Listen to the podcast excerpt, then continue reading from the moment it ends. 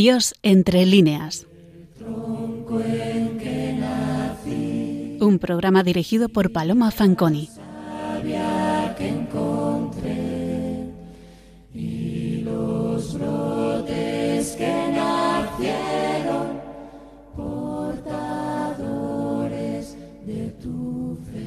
Buenas noches, queridos oyentes de Radio María. Primer lugar, les deseamos un feliz y próspero año nuevo y asimismo esperamos que estas fiestas navideñas estén siendo pacíficas y entrañables como el tiempo litúrgico lo requiere. Seleccionar escritores que hayan compuesto obras dedicadas al nacimiento de Cristo es tarea harto difícil en una tradición literaria como la nuestra. Sabemos que nos arriesgamos siempre, pero no tenemos más remedio que hacerlo. En ninguno de nuestros programas hasta ahora hemos reproducido o hablado de don Luis de Góngora. No es nuestra intención abordar en este momento la extraordinaria obra poética del gran cordobés, pero sí situar dentro de ella los poemas de tipo religioso y especialmente los dedicados a la Natividad Divina. Vaya por delante un breve apunte biográfico no muy, relevante en un autor como este, que se caracteriza por un evidente distanciamiento entre vida y obra.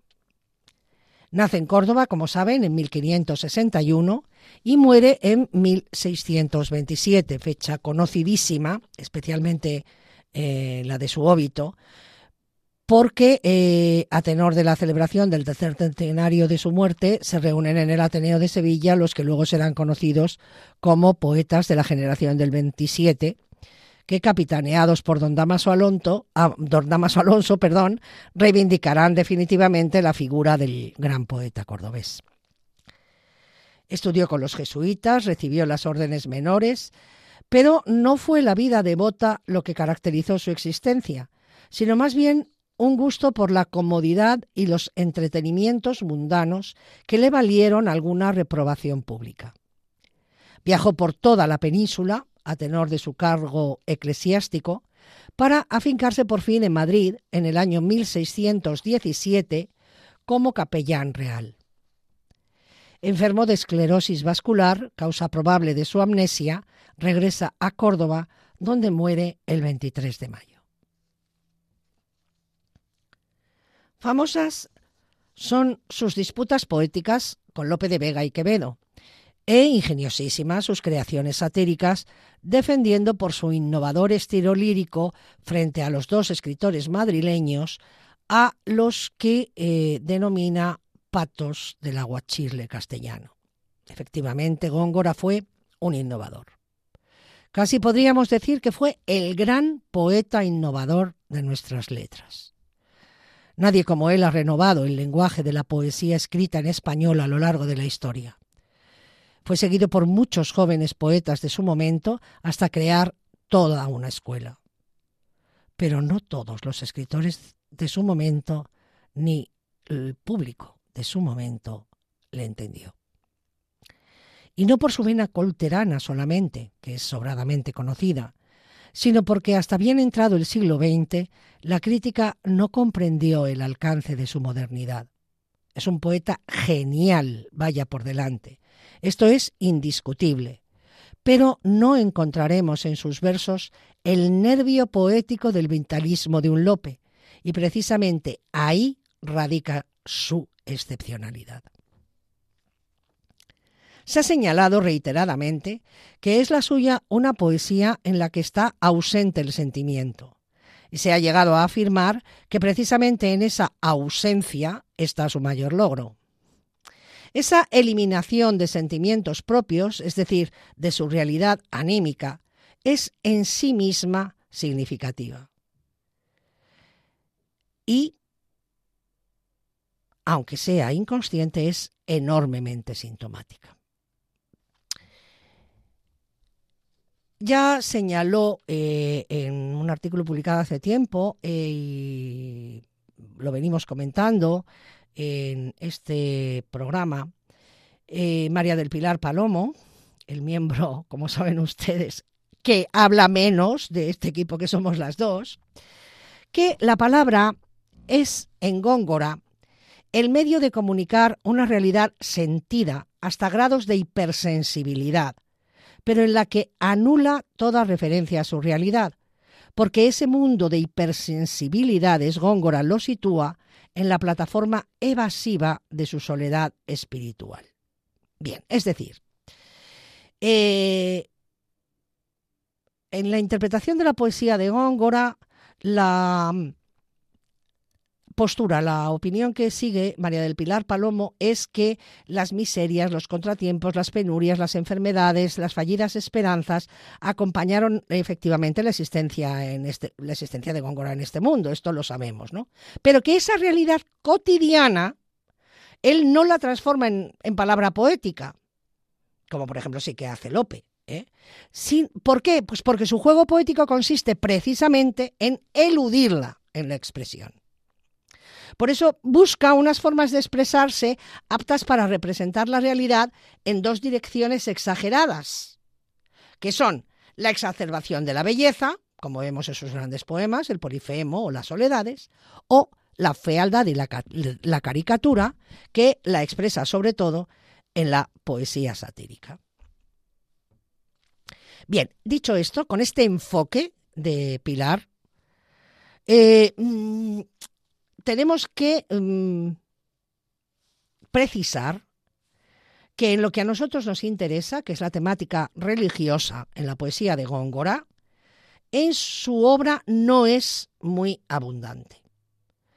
Y que con frecuencia, cuando aborda temas de carácter espiritual, el asunto le viene dado porque la obra en concreto se presenta a algún certamen, por ejemplo, en el que el tema viene impuesto. Encontramos así eh, siete poemas dedicados al Santísimo Sacramento, dos a la Virgen María, uno sobre la purificación y otro sobre la casulla de San Ildefonso, uno de la fiesta de San José, otro a San Ignacio, otro a San Francisco de Borja, otro a la memoria de la muerte infierno y quince al nacimiento de Cristo. Es singular esto, ¿eh? es singular que un poeta en el que el tema religioso está poco tratado, sea precisamente el tema de la Navidad el que ofrece más ejemplos con diferencia. Casi todos ellos están escritos en la forma métrica de eh, romance o de letrilla. En romance ya sabemos muy bien lo que es, sería indefinida, de versos eh, octosílabos que riman en asonante, eh, los pares dejando libres los impares.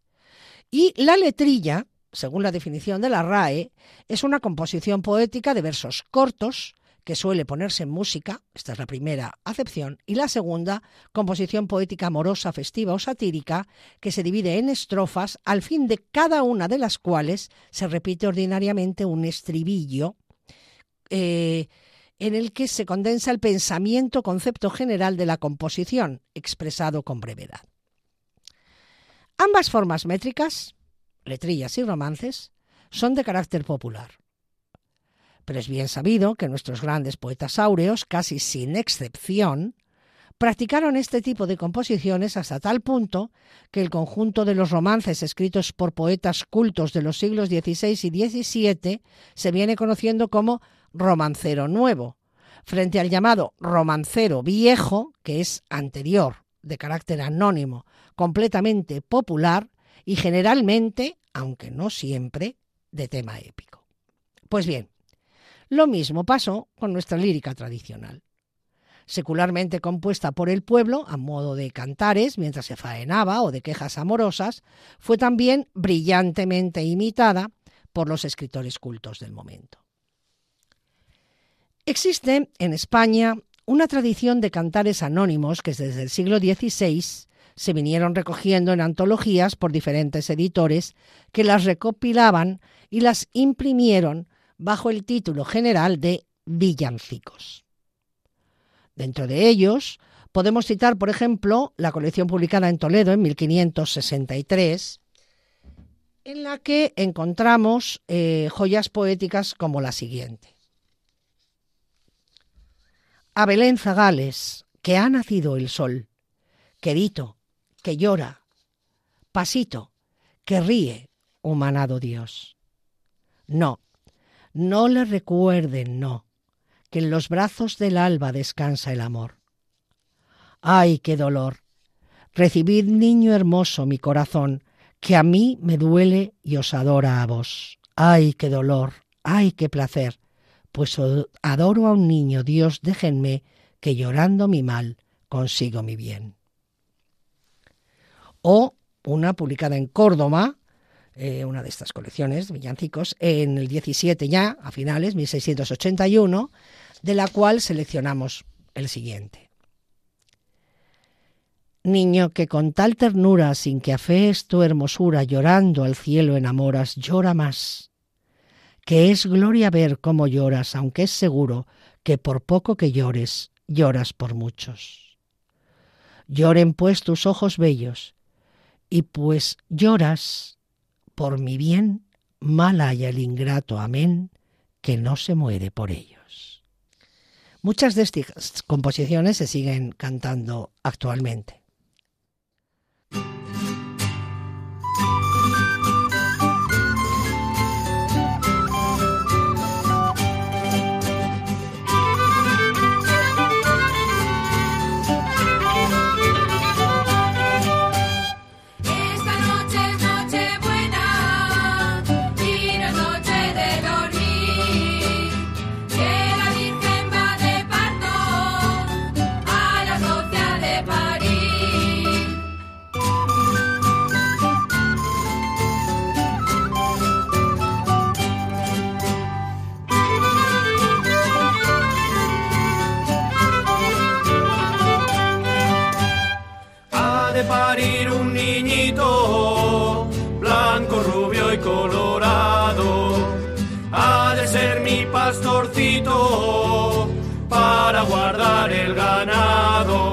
Dile que entre se calentará. Aquí en este mundo ya no hay caridad.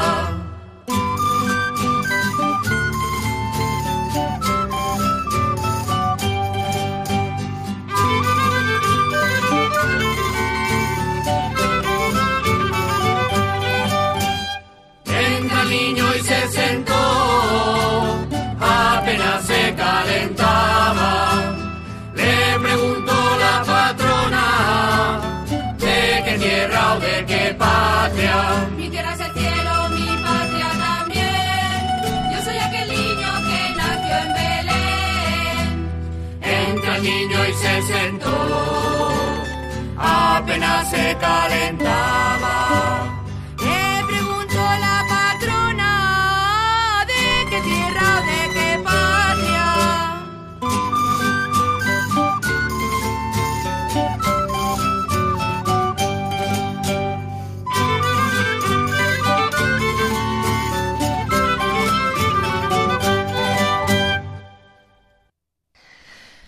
Están ustedes sintonizando Radio María, el programa Dios entre líneas que hoy estamos dedicando a los villancicos de Navidad de don Luis de Góngora. Les habla Paloma Fanconi. En esta tradición de poemas sobre la Navidad, como los que les hemos recitado y como el que acabamos de escuchar, recogidos en diversos volúmenes bajo el título general de Villancicos, tenemos pues que situar los poemas que, siguiendo esta tradición, escribieron y publicaron los grandes bates del siglo de oro, entre ellos don Luis de Góngora. Pues dentro de la producción del cordobés, les recordamos, ya lo hemos dicho, hay 15 poemas dedicados al nacimiento del verbo, todos ellos fechados entre 1615 y 1624. Seis son letrillas, ocho romances y uno es un soneto.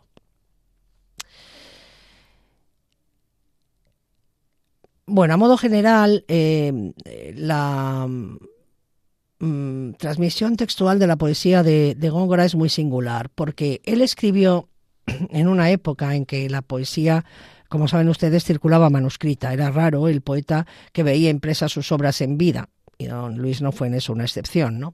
Sí lo fue en la profusión y en el fervor con que se difundieron sus versos. Algunos de los manuscritos que la contienen son misceláneos, pero otros son obras primero, primorosas de, copistas profesionales.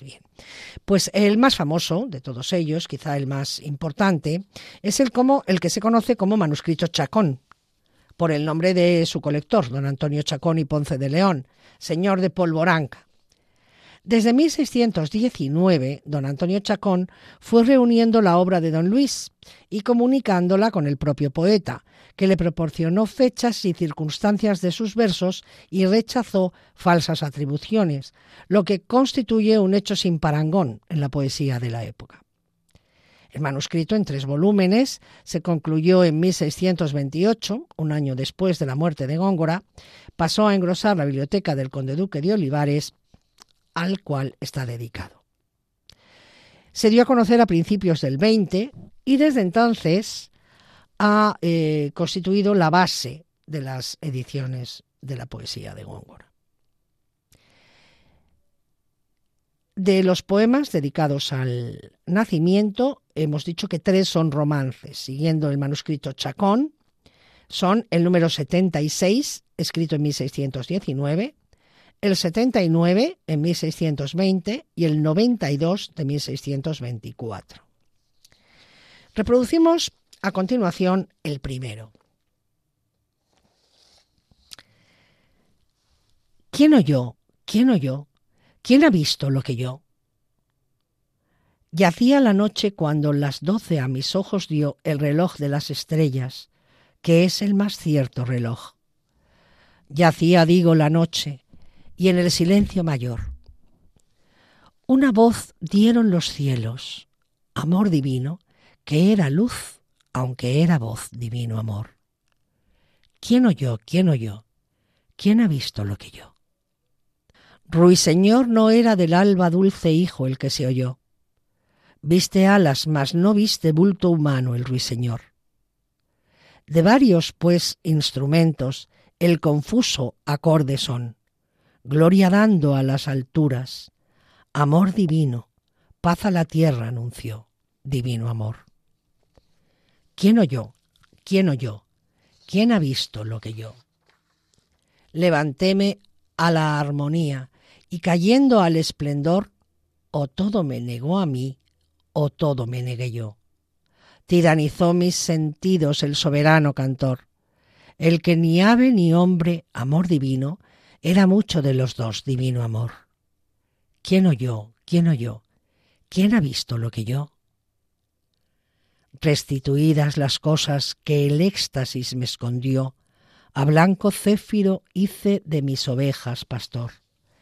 Dejélas, y en vez de nieve, pisando una y otra flor, llegué donde el heno vi, amor divino, peinarle rayos al sol divino amor. ¿Quién oyó? ¿Quién oyó? ¿Quién ha visto lo que yo?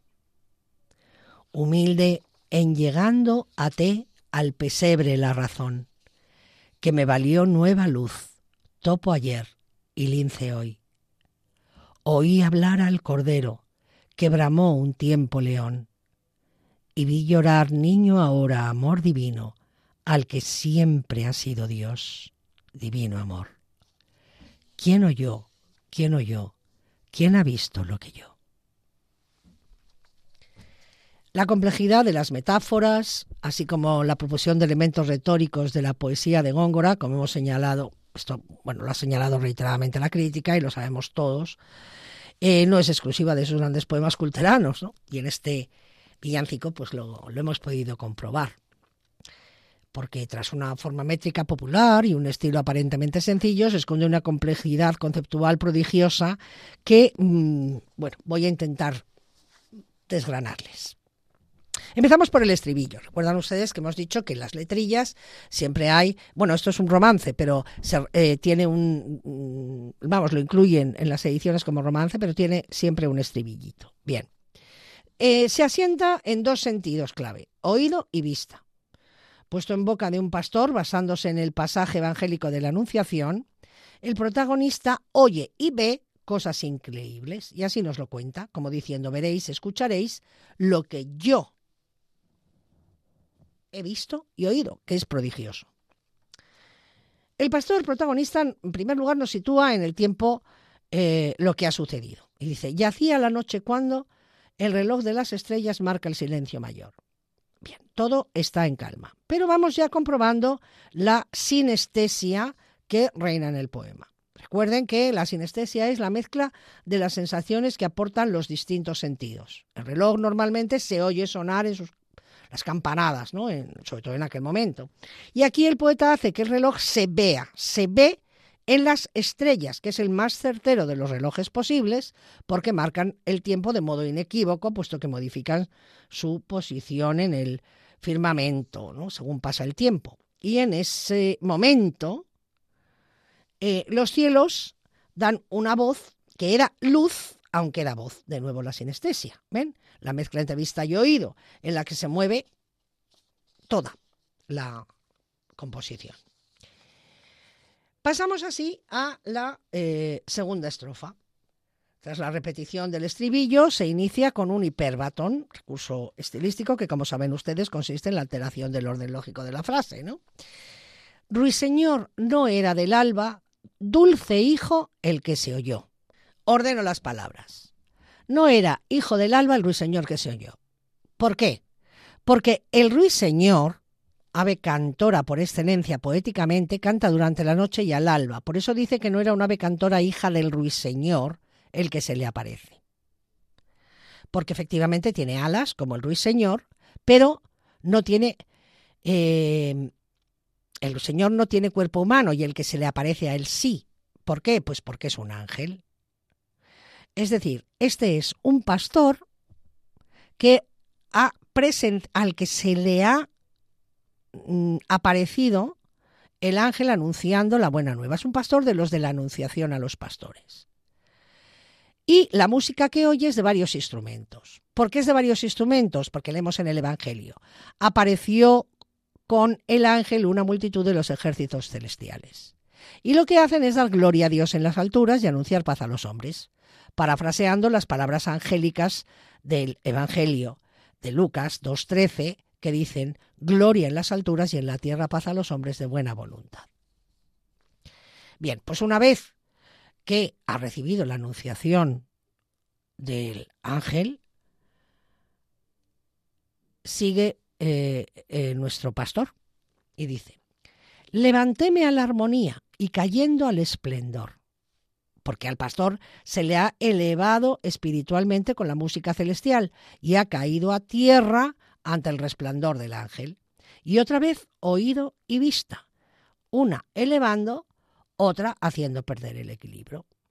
Y el ángel, que ni es ave ni es hombre porque tiene cosas de ambos, tiraniza los sentidos del protagonista al hacerle caer en el éxtasis místico. Llegamos así a la cuarta estrofa. Restituidas las cosas. Es decir, de vuelta a la realidad sensorial, dejé mis ovejas al cuidado del viento. ¿Pero de qué viento? Del céfiro, que en la mitología no es un viento de invierno, sino una suave brisa de primavera. Y esto nos extraña, porque la Navidad no es primaveral. Y además, en vez de nieve propia del invierno, el pastor se dirige al portal pisando flores propio de la primavera. ¿Por qué? Porque el nacimiento del verbo ha renovado todo ha hecho nuevas todas las cosas, como sucede con la primavera, que renueva todo, toda la naturaleza, toda la vida. Y encuentra el pastor las pajas del pesebre, el heno, iluminado por la luz que emana del niño, comparable a los rayos del sol. Y así termina el poema con la quinta estrofa, haciendo una bellísima profesión de fe. Humilde en llegando a te al pesebre la razón, que me valió nueva luz, topo ayer y lince hoy. Es la luz de la fe, apartada la razón, que es una luz nueva, que le hace tener ahora vista del lince frente a la ceguera del topo que tenía antes de la anunciación y de ver al niño. Y tras la vista, el oído otra vez, como en todo el poema, oí hablar al Cordero. ¿Qué es lo que es Cristo?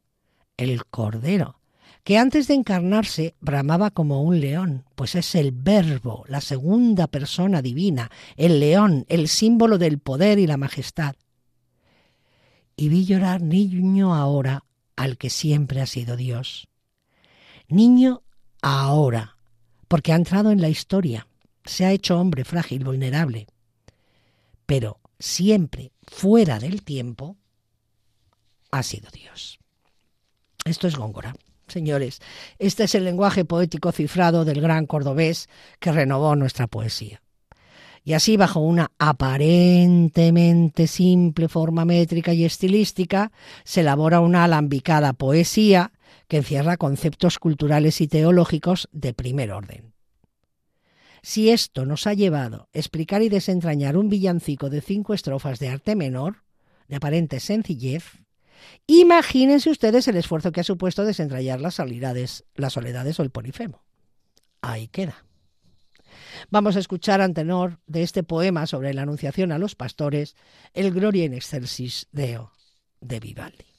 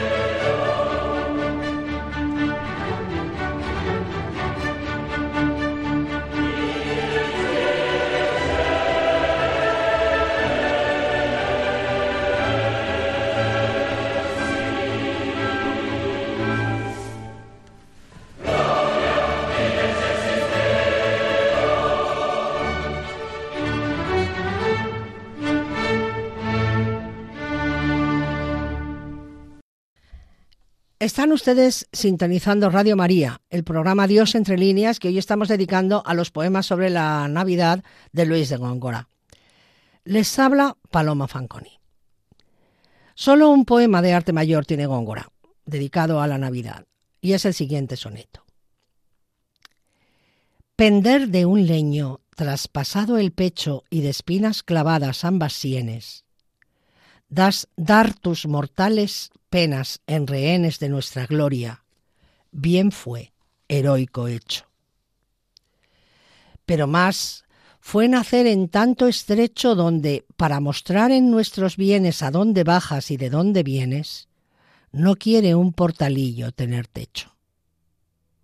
No fue esta más hazaña, oh gran Dios mío, del tiempo por haber la helada ofensa vendido en flaca edad con pecho fuerte, que más fue sudar sangre que haber frío, sino porque hay distancia más inmensa de Dios a hombre que de hombre a muerte.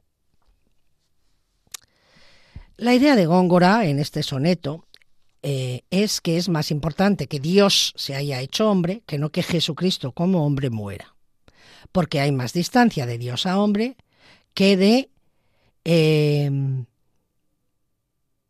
hombre Dios hombre a muerte. El poema es muy representativo del estilo poético de Góngora en sus mm, versos religiosos, ¿no? más conceptual que vivencial, porque como vemos desarrolla una idea, un hecho, y desde ese punto mm, de vista de la estructura compositiva muy propio de nuestro autor, desarrolla la idea en los doce primeros versos para centrar toda la fuerza del soneto en los dos versos finales, que son los definitivos de su defensa bueno, es muy controvertida la tesis que él defiende, ¿no? Es más heroica la mm, encarnación y el nacimiento del verbo que eh, la muerte de eh, Jesucristo. Bueno. El primer cuarteto está dedicado a la pasión, que fue desde luego un acto heroico. Bien fue heroico hecho. El segundo cuarteto al nacimiento, señalando que es mayor eh, el mérito de nacer en estrechas condiciones, y continúa diciendo en el primer terceto, que la hazaña no es, más, no es mayor no porque sea más duro pasar frío de niño que sudar sangre de mayor, sino porque es más heroico por parte de Dios hacerse el hombre que el hecho de que el hombre muera. Es efectivamente uno de los mayores elogios al nacimiento de Cristo, una de las mayores valoraciones del hecho en nuestra poesía. Tanto es así que, como les he dicho, pues ideológicamente fue discutido en su momento, teológicamente más que ideológicamente. Pero es importante señalar que una idea de este calibre no la defiende Góngora en un poema de arte menor. Acogerse a la cerrada estructura de un soneto le obliga a una condensación de pensamiento que no se desarrolla porque no admite más versos, mientras que en una letrilla o en un romance la serie puede ser larga, puede añadir lo que quiera. Bien es verdad que es un autor acostumbrado a esto. Temas tan profundos como la brevedad de la vida, el carpe diem, etcétera, fueron abordados en magistrales sonetos de nuestro autor. Y la condensación conceptual es prodigiosa, pero también lo es en este que les acabamos de recitar.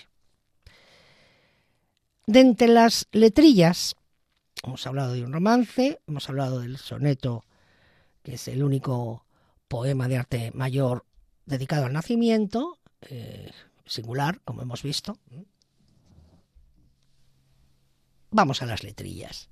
Y hemos seleccionado la siguiente, porque creemos que es eh, representativa de su quehacer poético. Dice así. Esta noche un amor nace, niño y Dios, pero no ciego. Y tan otro, al fin, que hace paz su fuego con las pajas en que yace. De una virgen, aun después de ser madre, pura cuanto lo dice el sol, que es su manto, nace el niño amor que ves. No es su arco, no, el que es pompa del otro rapaz, el símbolo sí de paz que ambos polos satisface. Esta noche un amor nace, niño y Dios, pero no ciego, y tan otro al fin que hace paz su fuego con las pajas en que yace. No venda este amor divino de sus ojos la alegría, vendaránsela algún día que lo hagan adivino. Sus bellos miembros el lino, ya que no sus soles vista, que mal puede el heno a vista abrigar de quien lo pace. Esta noche un amor nace niño y Dios, pero no ciego, y tan otro al fin que hace paz su fuego con las pajas en que yace. es significativo, hemos dicho, de su producción poética. Y con ello nos eh, referimos especialmente al uso de la mitología. Muy propio de Góngora, como saben ustedes, cuya cultura mitológica le llevó a edificar monumentos poéticos altísimos. Pues bien, aquí contrapone el niño Dios amor con el eh, niño dios con minúscula que es en la mitología grecolatina Cupido o Eros. Cupido, como saben ustedes, como atributos tiene un arco con el que dispara flechas, pero sin ton ni son porque tiene los ojos vendados, es niño ciego. Por eso nuestro poeta dice, niño y dios, pero no ciego. Es tan distinto Cupido que el fuego que este amor con mayúscula produce hace paz con las pajas en que nace, porque es un hecho de paz y amor nacer en unas pajas. Así pues ya en el estribillo viene marcada la base de la letrilla, ¿no? que es la infinita diferencia entre em, em, eh, la gran diferencia de amor de ambos niños, dioses, el pagano, O Cupido, y el divino, el niño Jesús. En las dos estrofas desarrolla los dos atributos de Cupido, su pompa, que según la RAE el acompañamiento suntuoso, numeroso y de gran aparato que se hace en una función, ya sea de regocijo o fúnebre. Que estos son el arco y la venda de los ojos. No es su arco, no, el que es pompa del otro rapaz, el símbolo, sí, de paz que ambos polos se. O sea, el niño es la paz, para el mundo entero, el niño Jesús. En cuanto a la venda de los ojos, desarrolla el atributo, este atributo, ¿eh? en la segunda estrofa, donde leemos, no venda este amor divino de sus ojos la alegría, vendaránsela algún día que lo hagan adivino. Sus bellos miembros de lino, ya que no sus soles, vista, que mal puede el heno a vista abrigar de quien lo pase. Bueno, a ver, vamos a aclarar esta estrofita. El niño divino no tiene vendados los ojos, ni por tanto la alegría que brota de ellos. No venda este amor divino de sus ojos la alegría. ¿Vale? Lo que vendará esta alegría es la actitud de los habitantes de Jerusalén ante los que el Señor lloró y profetizó. Es decir, vendarársela algún día que lo hagan adivino. Es el Jesus Flevit, recogido en Mateo 23, 34, 39, donde leemos lo siguiente y donde profetiza que no le volverán a ver hasta el domingo de Ramos. Dice, Mateo, recordemos, ¿no? Por eso he aquí que yo envío a vos, o yo envío a vosotros profetas sabios y escribas. A unos los mataréis y los crucificaréis, a otros los azotaréis en vuestras sinagogas y los perseguiréis de ciudad en ciudad, para que caiga sobre vosotros toda la sangre inocente derramada sobre la tierra, desde la sangre del inocente Abel hasta la sangre de Zacarías, hijo de Baraquías, a quien matasteis entre el santuario y el altar. Yo os aseguro todo esto recaerá sobre esta generación. Jerusalén, Jerusalén, la que mata a los profetas y apedrea a los que le son enviados. ¿Cuántas veces he querido reunir a tus hijos como una gallina reúne a sus polluelos bajo las alas, y no habéis querido? Pues bien, se os va a dejar desierta vuestra casa, porque os digo que ya no me volveréis a ver hasta que digáis, bendito el que viene en nombre del Señor. Por eso dice Góngora. Sus bellos miembros en lino, ya que no su sol es vista. Que mal puede el heno a vista abrigar a quien lo pase. Que el lino, del que está hecha la venda de Cupido, cubra su cuerpo, no sus ojos, porque el heno, las pajas del pesebre, no pueden abrigar, proteger de quien pase pajas.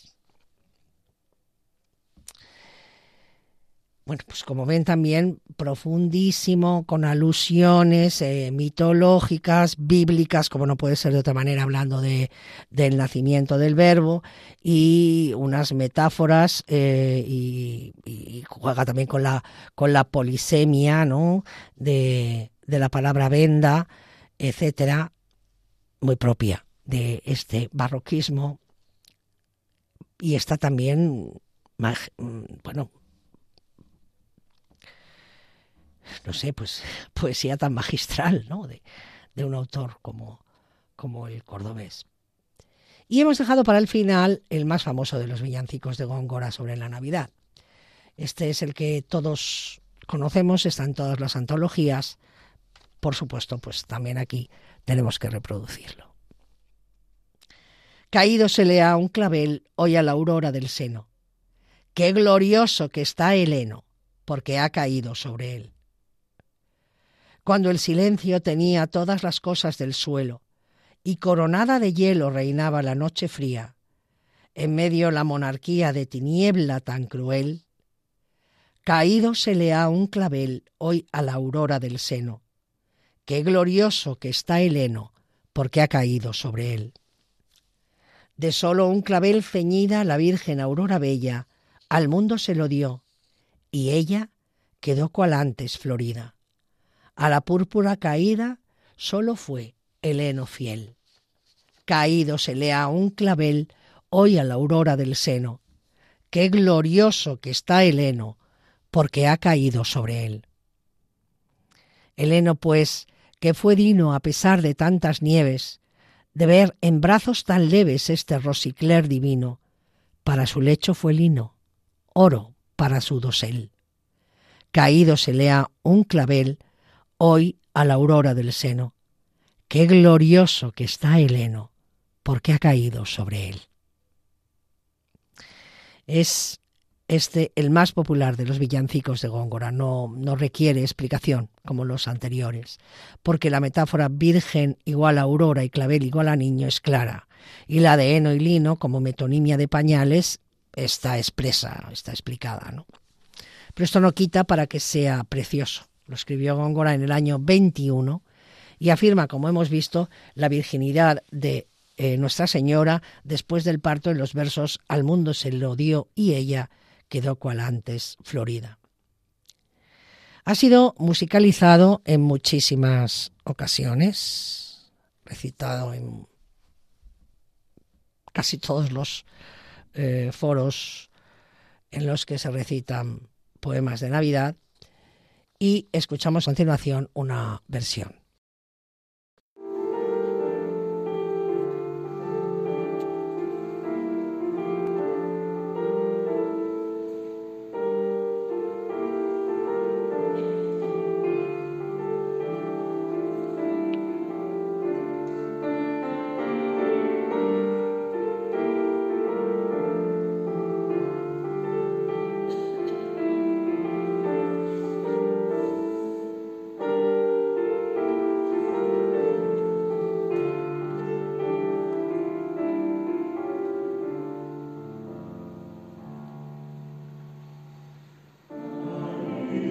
see.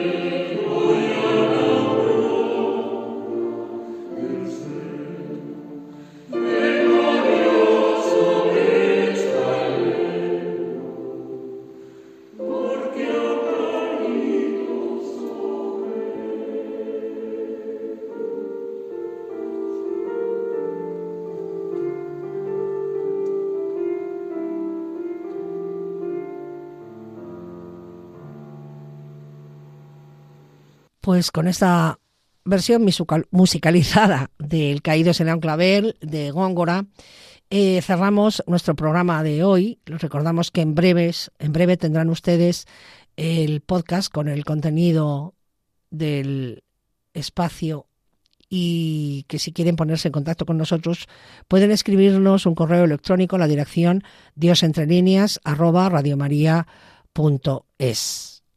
Les reiteramos eh, nuestro deseo de que este año que empieza sea estupendo y nos despedimos de ustedes hasta dentro de cuatro semanas, no sin agradecerles encarecidamente que hayan pasado este rato de la noche con nosotros.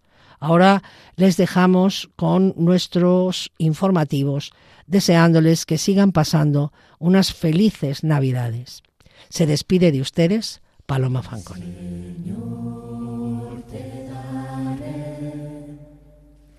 Las gracias por mi vivir, por la tierra y mis amigos, porque siempre fui feliz. Dios entre líneas. Un programa dirigido por Paloma Fanconi.